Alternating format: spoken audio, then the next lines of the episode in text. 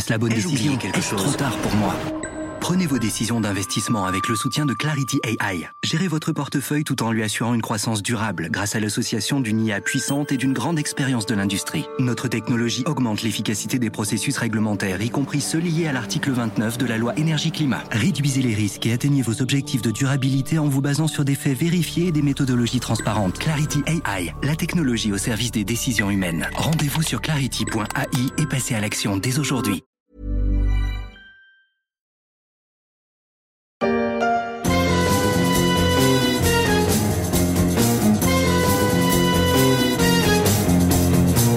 Inspecteur Derrick, inspecteur Barnaby, commissaire Moulin ou Montalbano, sans oublier Colombo. Et vous, quel est votre vrai nom? Lieutenant Colombo. Non, votre prénom. Lieutenant.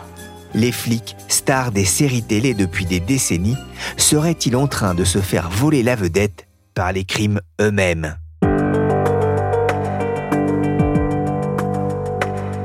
Je suis Pierrick Fay, vous n'écoutez pas L'heure du crime, mais La Story, le podcast d'actualité de la rédaction des échos. La semaine dernière, je vous avais parlé dans La Story des startups qui surfent sur le succès des séries policières.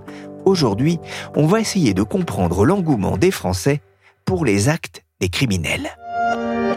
Une affaire qui commence un peu comme un suicide, avec des éléments d'un vaudeville un peu glauque, pour laisser la place à un scénario machiavélique. Le cocu supplicié, c'est le titre de cet épisode de Crime Story, podcast de mes confrères du Parisien. Et il n'est pas le seul à traiter de ces affaires criminelles. Tapez crime sur votre fil de recherche dans les applis de podcast et vous serez étonné par le nombre d'occurrences. C'est presque aussi répandu que les podcasts de développement personnel. Alors, je ne suis pas sûr qu'il y ait un lien entre les deux, enfin j'espère. Quoique j'adore la série des meurtres qui font du bien de Karsten Duss, polar que j'ai eu le plaisir d'ailleurs de chroniquer sur les éco week Des podcasts de crime, des polars qui se vendent comme des petits pains des séries télé à succès, le crime fait vendre, mais pourquoi?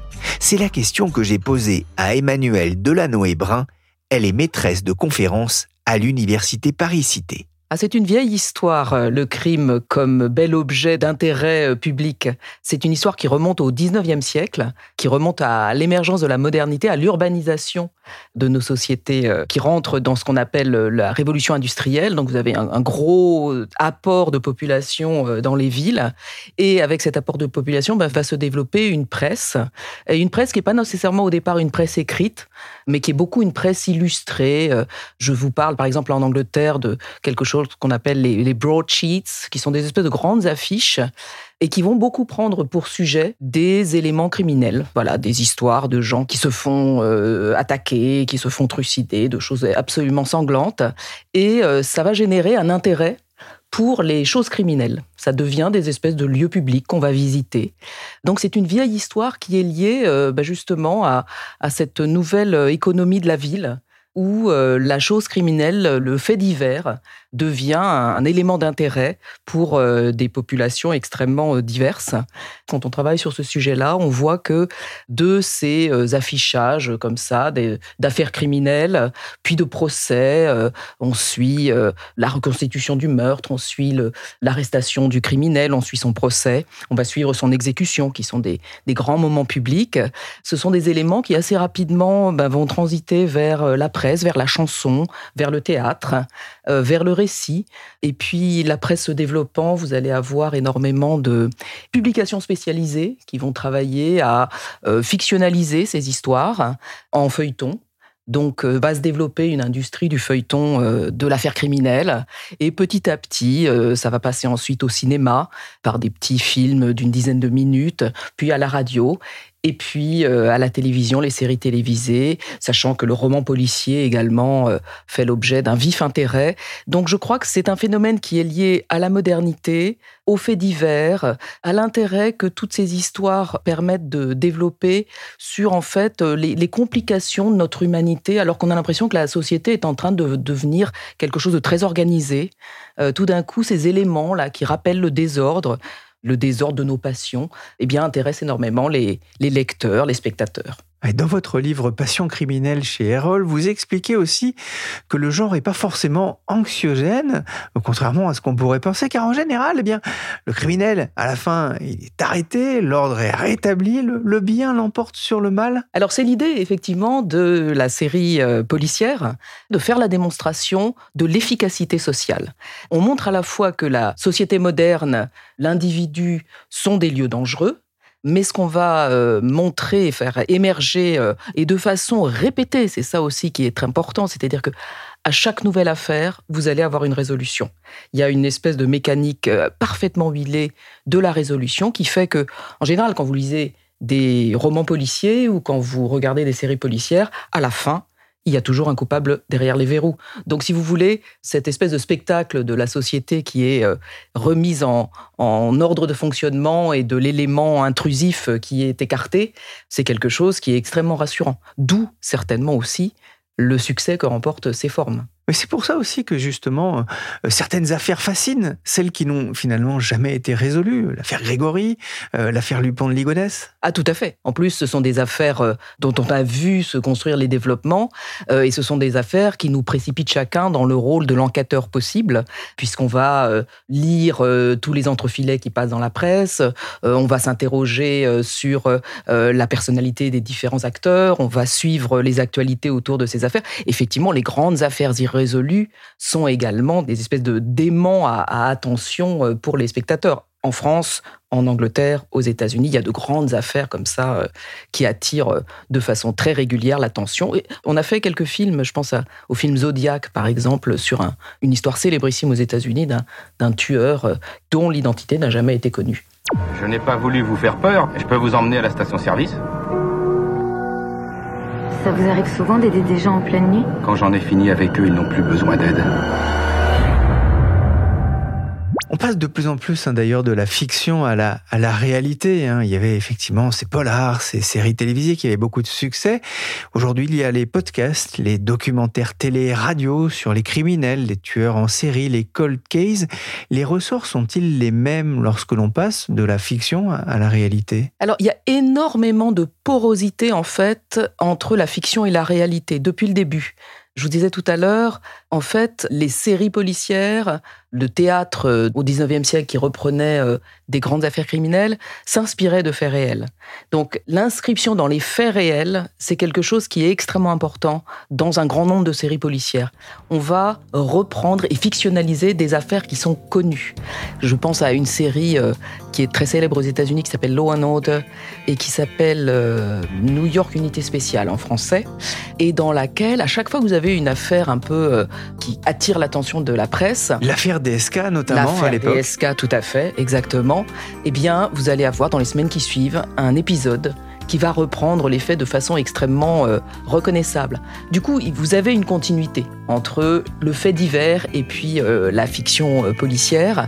Mais il est vrai qu'il est intéressant de voir à quel point, depuis quelques années, l'intérêt pour ce qu'on appelle le true crime, c'est-à-dire euh, les faits divers euh, tirés de l'actualité récente, c'est un phénomène qui prend énormément d'ampleur, à la fois à la radio, euh, ou sur les réseaux par le biais des podcasts, ou sur les plateformes, euh, je pense à Netflix ou à Amazon, qui développent des espèces d'enquêtes sur des histoires de crimes. Alors, est-ce que c'est les mêmes ressorts? Je pense qu'il y a un certain nombre de ressorts communs, mais le fait d'avoir une prise directe avec le fait divers est une plus-value qui explique euh, l'intérêt de ces séries. Et puis, un autre élément qui est intéressant, c'est qu'elles vont servir aussi à expliquer un peu le fonctionnement d'un certain nombre d'institutions. C'est par ces faits divers souvent qu'on va s'intéresser au fonctionnement de la justice, par exemple. Sur quelle base on arrête les gens, comment ça se passe. Donc ça, c'est un élément qui est peut-être un petit peu plus développé dans ces séries. Bon, ça va être un peu l'instant confession. Ma femme écoute beaucoup de ces podcasts. Euh, elle s'endort en général avec, à tel point que je me demande le lendemain matin si je serai encore là. c'est un genre qui intéresse justement, c'est là où je vais en venir, beaucoup les femmes. C'est ce que Ouais. j'ai lu. Euh, pourquoi sont-vous? Alors écoutez, je ne sais pas, mais c'est vrai que beaucoup d'études ont montré cette corrélation entre un public féminin et les séries policières. Dans le true crime, beaucoup des auteurs de true crime sont en fait des autrices. Donc les femmes se sont beaucoup intéressées à la fois comme créatrices et comme spectatrices à ces formes. Alors je crois qu'il y a une des explications qu'on peut avoir à ce phénomène, c'est que les femmes sont socialisées à s'intéresser à la violence pour des raisons qui sont des raisons euh, de sécurité personnelle. C'est-à-dire que quand vous êtes une femme, eh bien, euh, on vous dit assez rapidement, quand vous êtes une petite fille, de faire attention à ne pas répondre à des messieurs qui vous abordent dans la rue. On vous prévient d'être particulièrement attentive à votre sécurité. Et je pense que, en un sens, les récits policiers ont une fonction de catharsis pour les femmes. C'est-à-dire que ça vous permet d'aller regarder euh, régulièrement des choses qui vous inquiètent. Et puis, pour en revenir à la question que vous me posiez tout à l'heure, de voir aussi que ces choses qui vous inquiètent, eh bien finalement vont conduire à l'arrestation régulière des malveillants qui sont mis en scène dans ces séries.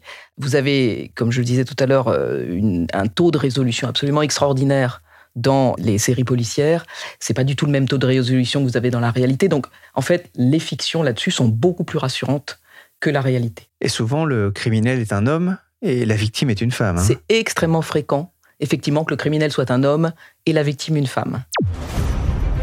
Qui sont ces femmes? Qu'est-ce qui a pu les amener à tuer? Je ne voulais plus vivre séparée de mes filles. Elle a craqué. Découvrez ces histoires vraies de femmes accusées de meurtre au travers d'enquêtes criminelles fascinantes.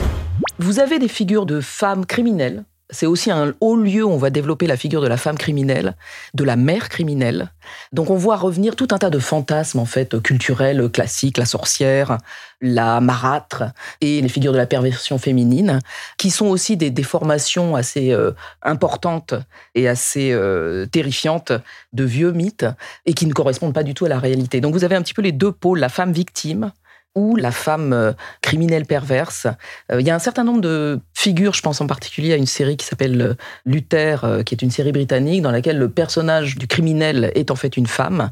Alors c'est absolument pas réaliste, parce que des femmes criminelles en série perverse ne courent pas les prisons, mais c'est comme si vous aviez besoin de ces espèces de deux pôles qui rendent les personnages féminins à la fois intéressants et anormaux la victime qui est euh, souvent glamorisée, érotisée euh, de tout un tas de façons, et puis euh, la criminelle perverse. Mais sinon, c'est vrai, l'équation quand même la plus fréquente, c'est la victime féminine et puis l'enquêteur masculin. C'est aussi un élément qui explique euh, sans doute hein, le, succès hein, de toutes ces enquêtes criminelles, que ce soit au cinéma, à la radio, euh, dans les livres, euh, Hieronymus Bosch, en passant par Pendergast, le commissaire Moulin, ou encore San Antonio ou Julie Lescaut à la télévision, ou, comme dans les livres. Il y en a vraiment pour tous les goûts, en fait. Ah, tout à fait. Et c'est vrai depuis le départ, en fait.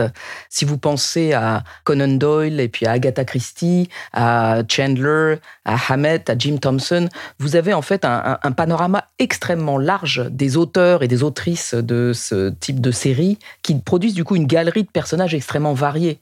Vous avez euh, des fictions extrêmement confortables qui se passent dans des petites bourgades françaises ou des petites bourgades anglaises. Vous avez des fictions qui vont au contraire choisir l'univers très réaliste noir de la ville contemporaine. Donc en fait, on, trouve à peu près pour tous les goûts. Vous allez avoir aussi des séries, par exemple, à personnages d'enquêtrices féminines dont on se dit qu'elles sont construites plutôt pour euh, des spectatrices, et puis des séries au contraire extrêmement masculines qui vont euh, développer une image de la vie virilité exacerbée, je pense à quelque chose comme The Shield. Donc il y a un éventail extrêmement varié des personnages, du personnel de la série policière ou de, la fiction policière.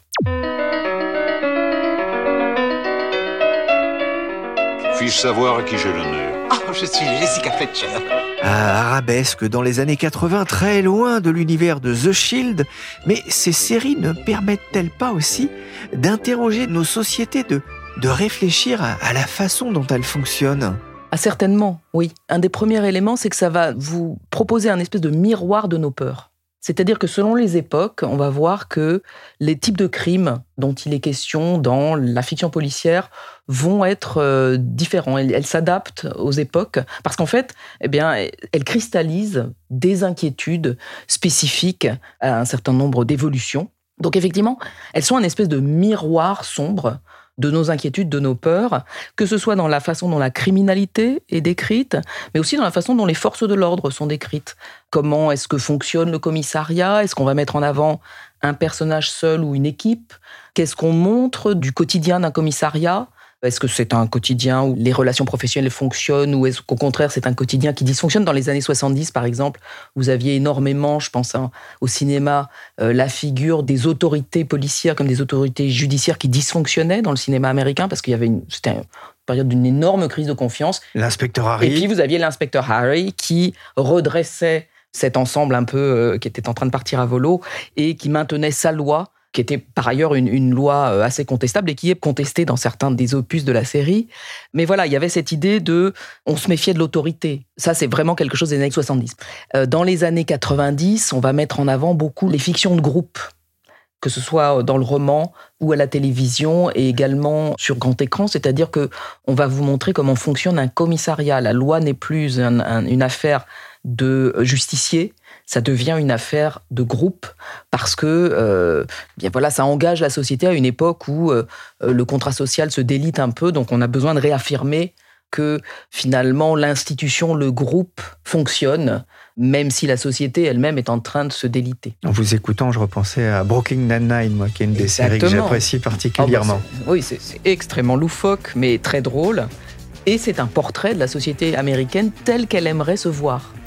So, do you recognize any of these men? I was hiding in the bathroom stall, so I didn't see his face, but I heard him. He was singing along to the music at the bar. Do you remember what he was singing? I think it was that song, I Want It That Way. Backstreet Boys, I'm familiar. Okay. Number one, could you please sing the opening to I Want It That Way? Really? Les récits criminels en disent beaucoup aussi sur l'âme humaine, pour le meilleur et aussi pour le pire. Si on écoute la psychologue américaine Thema Bryan, j'imagine que vous avez entendu parler d'elle, elle a dit Les personnes qui recherchent du confort et un instant de détente en regardant des séries criminelles auraient un problème psychologiquement hérité de traumatisme.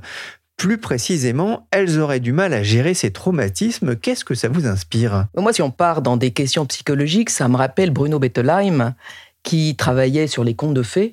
Les contes de fées qui sont des lieux absolument épouvantables où il ne se passe que des horreurs et où lui expliquait au contraire qu'en fait euh, le conte de fées c'était un moyen pour l'enfant qui aime qu'on lui répète ces histoires d'ogres qui mangent des petites filles ou, ou de parents qui perdent des petits garçons dans la forêt. Mais ces histoires-là permettent au contraire de se débarrasser de nos peurs. Et c'est un petit peu ce que je vous disais tout à l'heure. Moi je pense pas nécessairement, enfin je suis assez en contradiction avec euh, la citation que vous venez de lire, parce qu'il me semble au contraire que je pense que avoir un traumatisme ne vous conduit pas nécessairement à vouloir le revoir euh, en permanence, se rejouer à l'écran. Par contre, le spectacle finalement de vos terreurs qui sont résolues est un spectacle qui est plutôt rassurant. Donc euh, je ne crois pas beaucoup à l'association entre traumatisme et fascination pour la série policière. À l'université, vous travaillez sur les séries télé policières, euh, les politiques et culture populaire. Qu'est-ce qui vous a poussé, vous, justement, à inquiéter sur euh, ces phénomènes, à en faire un domaine de recherche? Alors, c'est une longue histoire. Ça tient beaucoup de la façon dont les séries policières sont devenues au fil des années 90 et surtout à partir des années 2000, un objet d'étude nouveau pour euh, les universitaires euh, qui étaient euh, formés ou qui travaillaient. Moi, je viens au départ de la littérature et puis je me suis intéressée au cinéma. Et les séries policières, c'est quelque chose auquel je me suis intéressée comme objet de recherche plus tard, mais qui m'avait accompagné pendant toutes mes années de formation. C'est-à-dire que j'ai toujours regardé énormément de séries policières, mais je n'osais pas travailler dessus pendant longtemps. Et en fait, il se trouve qu'aujourd'hui, les séries deviennent un véritable objet d'étude à l'université pour des raisons sociologiques, pour des raisons culturelles, pour un, intérêt pour euh, euh, justement tout un champ de représentation qui est extrêmement riche. Et ce qui s'est passé petit à petit, c'est que on s'est senti de plus en plus légitime à parler d'objets qui pendant longtemps avaient été dénigrés ou considérés comme secondaires. Et puis ce basculement dont je parlais, ça a accompagné aussi la montée en puissance, la montée en qualité des séries télévisées. C'est-à-dire que c'est vrai que dans les années 70-80, euh, les séries étaient vraiment souvent des séries de consommation. Alors ça n'empêche pas qu'elles étaient pour un certain nombre très intéressantes, et je trouve qu'il y en a beaucoup qui sont de très grande qualité. Mais c'est à partir des années 90, avec le développement du câble, en fait, que euh, l'univers de la création télévisuelle prend véritablement toute son ampleur et se met à, rivaliser presque avec l'univers cinématographique. Donc les objets télévisuels gagnent une forme de reconnaissance euh, critique et culturelle. Et ce double mouvement a fait que finalement, je me suis autorisée à travailler sur ces vieilles passions personnelles. Merci Emmanuelle Delano-Hébrun, maîtresse de conférences à l'université Paris-Cité et autrice de Passion criminelle aux éditions Erol. Vous pouvez retrouver le premier épisode de la story Crime et Engouement sur toutes les plateformes de téléchargement et de streaming. Abonnez-vous pour ne manquer aucun épisode. Cette émission de la story a été réalisée par le commissaire Willy Gann, chargé de production et d'édition Michel Varnet.